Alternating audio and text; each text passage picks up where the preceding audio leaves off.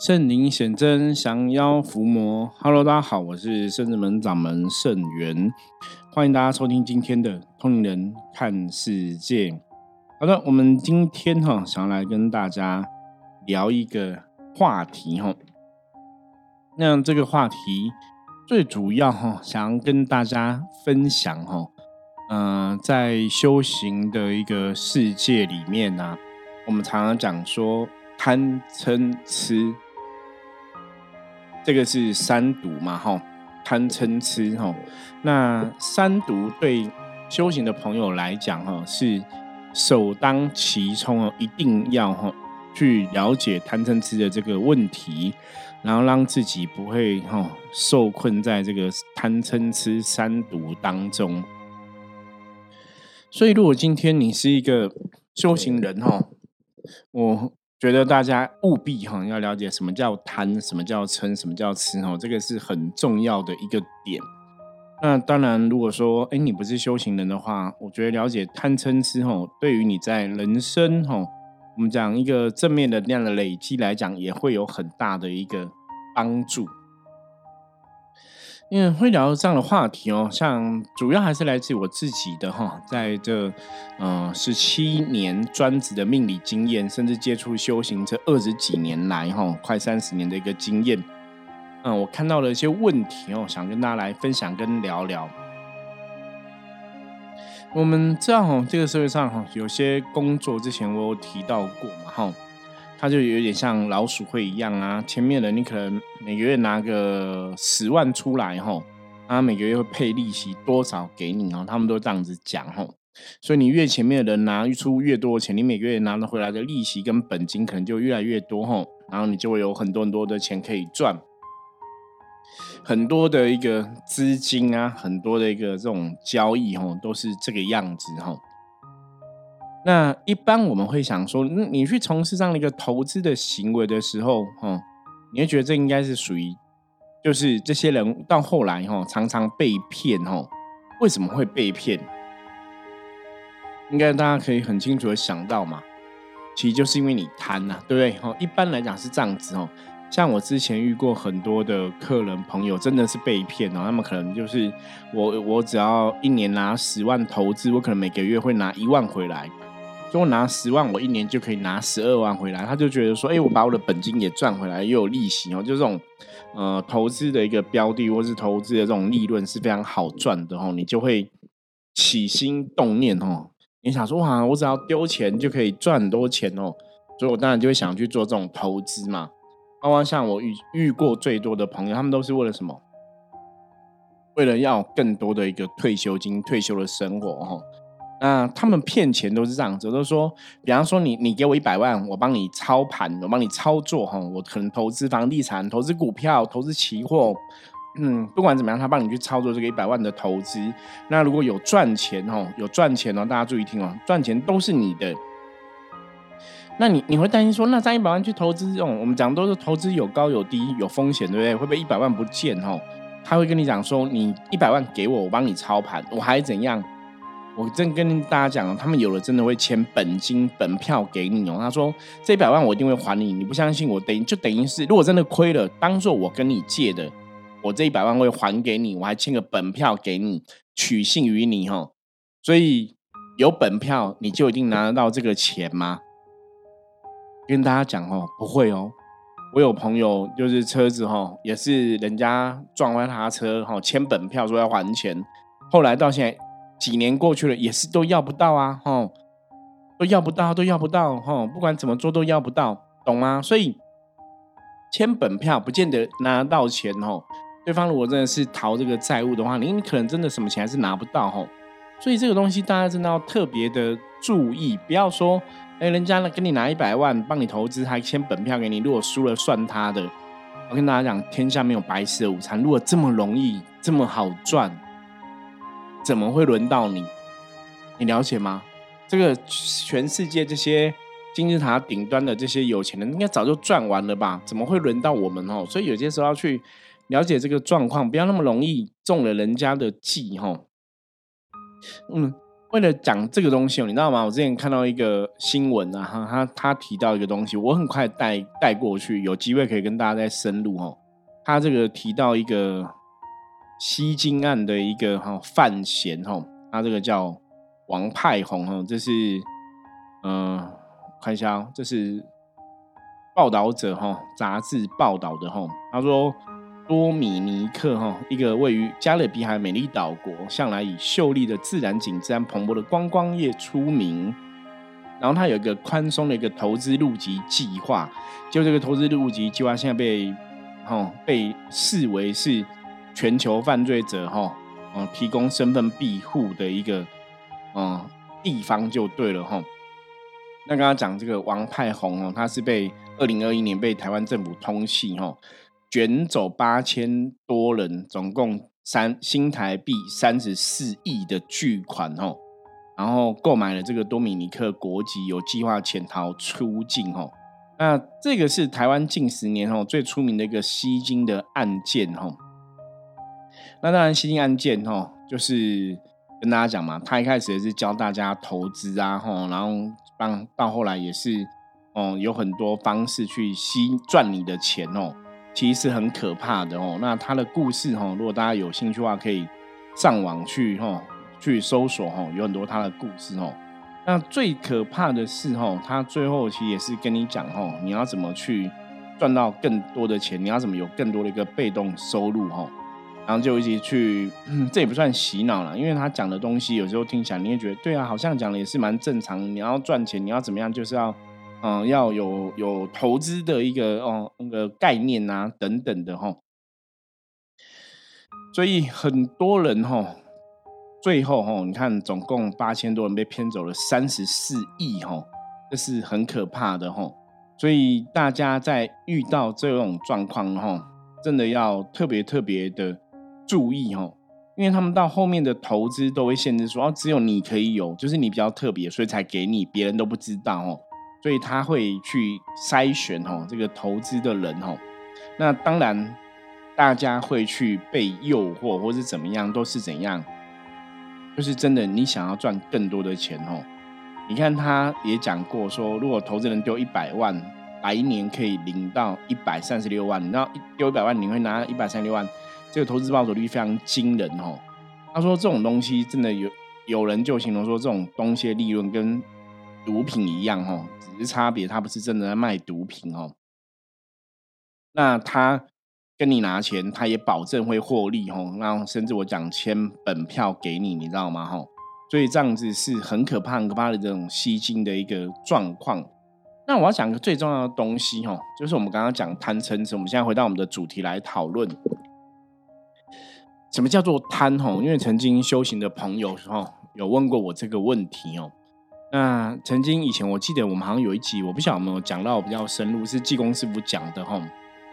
因为很多人常常对觉得修行人就是要中立嘛哈，我们讲修行人是要六根清净嘛哈。那道教以前的修行人讲道士都是两袖清风嘛。其实这是在讲说对金钱的欲望啊，不要过度的强烈哈，你不要陷在这个金钱的一个欲望之中。我曾经去一家店，你知道吗？那个老板也是一个修行的一个书店。有一次很有趣，他跟一个客人在聊天，刚好我去买书看书嘛，就听到他客人聊天分享。那他就跟客人讲说：“我跟你讲佛教的看法哈，佛祖觉得就是金钱呐都是身外之物哈，所以我们真的不能执着金钱哦，这样对我们的灵性哦来讲是不好的，不够清净。”但因为金钱都是身外之物，你知道吗？所以是不好的，所以我们要看开这些东西哦，不要被金钱诱惑。对，那他那他就开玩笑讲说，那因为我是一个凡人，我不是一个修行人，所以金钱是身外之物，你把你的金钱给我吧，我帮你保管这些金钱哦，就让你就可以清净的修行哦，就可以得到很好修行的结果哦。他就大概讲这样的一个玩笑，好像当然我觉得蛮幽默的哈。其他，哎，你从另外角度来讲，你会觉得，嗯，他讲的好像也是。有他的一个道理哈，就真的金钱是身外之物，你到底要怎么看透这个东西哈？那很多人也会觉得说，修行人不能去投资哈，所以修行人投资会不会不好哈？修行人是不是不能拥有很多很多的钱，不能赚大钱哈？那我记得以前我也听过一些修行的朋友分享，他们说释迦牟尼佛没有跟你讲你要修行，你不能成为有钱人。他没有跟你讲你不能成为有钱人，他只跟你讲说，当你有钱的时候，你要会布施。那中国老祖宗的说法哈，中国老祖宗说什么？君子爱财，取之有道。所以你想要钱财的话，你要有合乎这个正道的钱财，该是你得的，你得这是合合情合理的嘛？哈，这是可以的。所以不管从佛教的一个角度，或是从一个道教角度，你都可以看到，他都没有跟你讲说，你想成为一个有钱人，你想你你可以怎样？即使你是修行人，你一样是可以成为有钱人，你知道吗？哈，不是因为说你是修行人，你就不能成为有钱人。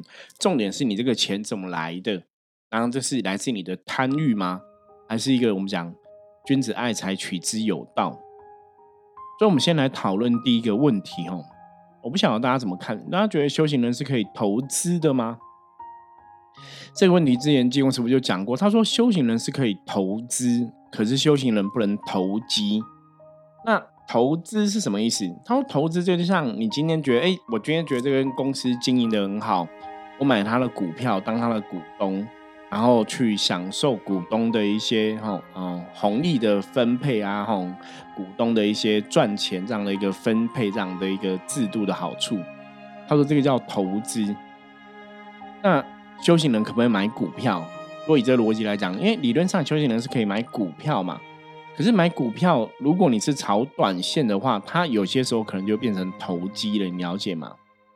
所以济公师傅后来有举个例子，他说。所谓的投资啊，就是你买了这个东西，你不会每天在看它的指数哦，它现在是涨还是跌，它现在是怎么样？你每天在 在想说，我这个数字往上还是往下？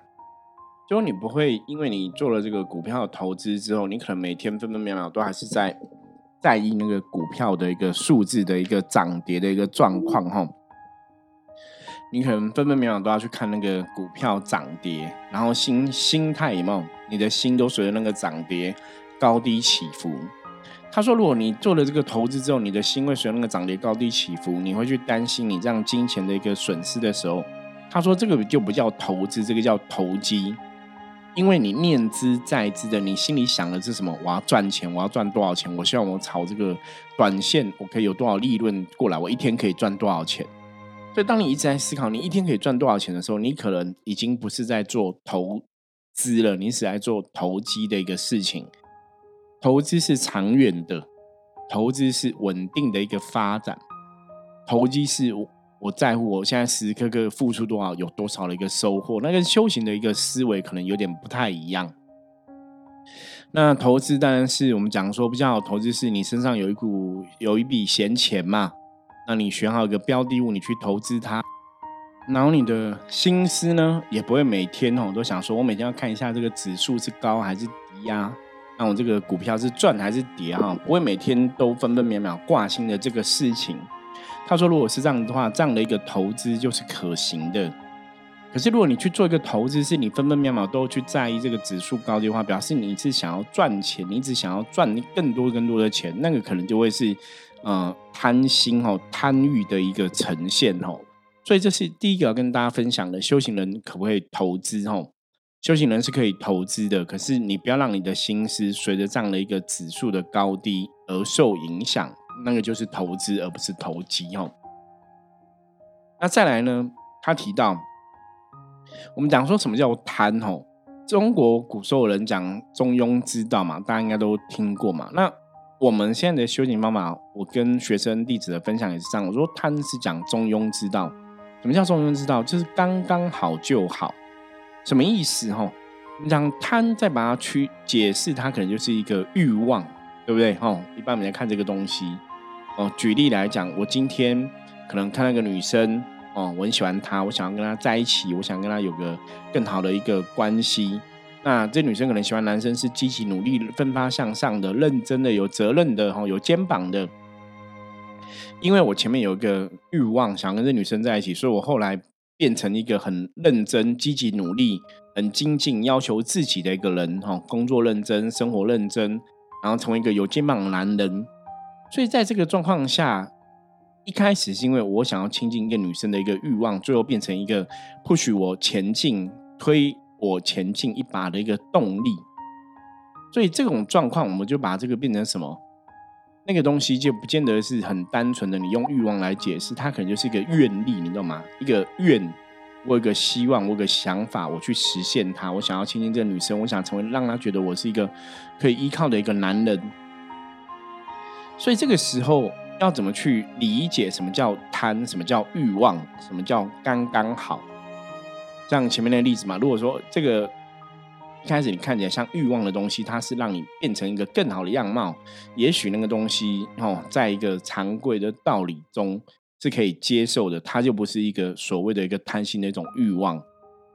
所以我们要怎么去分享，怎么去分辨什么叫贪心的欲望？像我们刚刚前面讲，男生追求女生，你追求你喜欢女生哦，可能这也是大家一般一般人哦，一般人都觉得那师傅这也是贪心啊，他有欲望啊。对，可是什么叫多余的欲望？哦，比方说你追到这女生了，这女生成为你的老婆了，你跟她在一起生活了，对不对？OK，这个欲望是得到一个平衡嘛？可是你可能不是啊，结果你后来又看到别的女生，你又跟又想跟别的女生在一起，就你明明已经有个老婆了，又想跟别的女生在一起，然后又想跟别的女生在一起，你可能有什么小三、小四、小五，这个就是就叫做贪了，懂吗？第一个，你可能在追求老婆的那个第一个大老婆那个当下，那个欲望是刚好的。后来的就变太多了，就变变变成贪欲了哈，就变成贪心了。所以在衡量什么叫做贪，什么叫欲望刚刚好的时候，真的你要去了解中庸之道。那我再举个例子，什么叫中庸之道？比方说你今天然后年收入千万哈，或者年收入上亿这样子，然后你是大公司的大老板，所以你出去为了显示你的身份哈，显显示你一个尊爵不凡的一个身份。你买了一台很好的车，哈，当你这个，然后有请司机帮你开车这样子，家里住所谓的豪宅，买好车，哈，然后家里住豪宅，常吃东西可能都吃一星级哦，五星级的饭店啊，或者吃那个米其林一星的食物就对了，哈。那你做这些事情，它是符合你的身份地位的，它也许就是一个还可以合理接受的范围，你了解吗？就符合你的身份地位嘛？可是如果你今天做这个事情，你你你你并不是一个真的我们讲说企业非常成功的大老板，你只是一个每个月哦可能才收入两三万，在便利商店打工，在加油站打工。可是你很羡慕人家都开那种特斯拉，开很好的车，所以你想办法去贷款，想办法去买来特斯拉，然后你想看看看人家都骑重机很帅。那你可能每个月的收入扣掉房租，你都已经没什么钱了，你就想办法再去贷款买一个重机，然后拼命改装它。所以这个东西它有可能就叫做欲望，了解吗？你做的这个事情不符合你的身份地位。比方说，像有些人他可能上班工作，哈，男生上班工作都会穿西装嘛，哈。那你知道吗？西装有那种平价西装，两三千可以买一套的。有到那种十几万、百万的，可是如果你今天是二十岁的一个男生，你刚出社会，你去买一套二三十万的西装，可是你根本没有那个钱，你可能想要去借钱，想办法去要求家人给你，那那个东西就叫做贪，大家了解嘛？吼，就它不符不符合你的此时此刻的身份地位。可如果你今天你已经是年收上亿的老板，你说你穿一套西装二十几万。我觉得那个可能就符合你的身份地位，那个就不叫做贪。所以欲望的东西、贪心的东西，要看这样的东西去衡量哦。这是另外一个给一些如果你今天在修行的朋友，你可以去衡量了解的状况。那为什么我们在讲修行人要去了解什么叫做贪呢？因为修行追求的，真的就像我们之前讲过的，修行应该追求是清净。所以像如果你是佛教的出家师傅哈，佛教出家师傅我们讲要六根清净嘛。或是道教的一个出家人，也是在追求清净，所以出家是有很大的一个戒律哦，他是要守戒的。所以如果你今天是一个出家人，你却不够清净，那个可能就叫做贪。大家了解吗？你就要去衡量个之间的分寸哦。所以，比方说像以前我们看最多嘛，明明他就是个出家人，他戴一颗劳力士手表，其实他如果戴手表是要看时间是可以的吼。可是如果他只是一般的一个出家师傅，戴个劳力士手表，他其实可能没有符合他的身份地位，或是太超出了。因为出家人本来就是要追求清净嘛，所以那铁定叫做贪哦。所以大家在衡量一个修行的朋友，或是我们讲神明的机身、神明的代言人的时候，你的确可以去从这些外在的一个状况去判断，这个人是清净的，还是这个人是贪的。比方说，他是一个修行的老师，他可能是一个很有名的修行老师哦，嗯，大家有很多很多的信徒啊，支持他、信仰他。那因为他的身份地位，他可能是一个很大的宗教领导者哈。你说他出入可能开一台比较好一点的车哦，穿着打扮可能有一点点的自装费。我觉得如果在合理的范围是符合他的身份地位，我觉得那个还 OK 哦。可是如果他有十台跑车、一百台跑车，我觉得那个就叫贪哦，或者说，哎，就像他可能是一个哈，宗教的一个领导人，或是他是一个师傅的角色，他可能出去有些时候去社会场合要参加一些场合，他需要比较得体的一个公事包，他可能拿拿一个比较好的公事包，我觉得那个有可能是符合他身份地位。可是，如果说他有一百个公司包，他有十个公司包，那个可能就会太多了。大家了解这个意思吗？所以，什么叫做贪？你要去衡量一下，看这个人的整体状况，去判断是符合他的身份地位的一个状况，还是过多了。那当然，你可以讲说，很多有钱人他他去买十台跑车，他是买得起吗？他买得起吗？对啊。可是我们知道跑车就是一个呃，或者我们讲车子，它就是一个代步的工具嘛。所以也许一台、两台、三台，不同的场合用不同的车，我我觉得我可以接受，那可能是一个符合身份地位的做法。可如果他什么样的车都想要有，那个可能就是欲望了。这样大家可以分，大家嗯，应该这样讲，我觉得这样说，大家可能这集就比较可以。判断的出来，就是什么叫做欲望，什么叫做贪，什么叫做不贪。所以，我们这期前面很简单的哦，透过几个例子来跟大家分享，希望大家可以去了解修行人该怎么保持自己的自身的一个清净，怎么样做到不贪。那修行人可不可以让自己过更好的生活，吃大餐，吃好的都好料呢？我觉得某种程度来讲还是可以的哦。可是，比方说，你可能，嗯，几个月吃一个好料，慰劳自己，然后工作很辛苦，我觉得那是 OK。可是，如果你每天都在吃好料，那你要看你是不是符合的这个身份地位，你知道吗？如果说你的经济状况或是你的生活一般是不会碰到这些比较奢奢侈的东西的话，那原则上你照你的状况去生活，那个是合情合理的嘛？可是你如果过多的追求很奢侈的东西哦，那是超乎你身份地位这种奢侈的状况的话，那可能就是一种贪，可能就是一个欲望。啊，以上这样的分享哈，希望让大家看懂哈，什么叫贪，什么叫欲望哈，然后让如果你真的是一个修行人哦，让自己尽量回到一个平衡里面哦。我们讲修行人在讲阴阳的一个平衡。所以修行人可以投资，不能投机；修行人可以做跟自己身份地位相符合的事情，可是不能过多的贪心、过多的贪欲。哦，这是以上跟大家分享的。哦，就是也希望给大家去了解修行人怎么看所谓的贪心跟欲望这一件事情。哈，好，那以上是我们分享的内容。哈，如果大家有不了解的话，哈，也欢迎透过哈。嗯，我们圣者们赖官方账号来询问我。接着，我们来看一下大环境负面能量状况如何，用象棋占卜的牌卡抽一张给大家来参考。A 组五十分的棋哦，表示今天大环境哈还是有一点点负面能量的干扰。这当然，这个干扰并没有很大哈。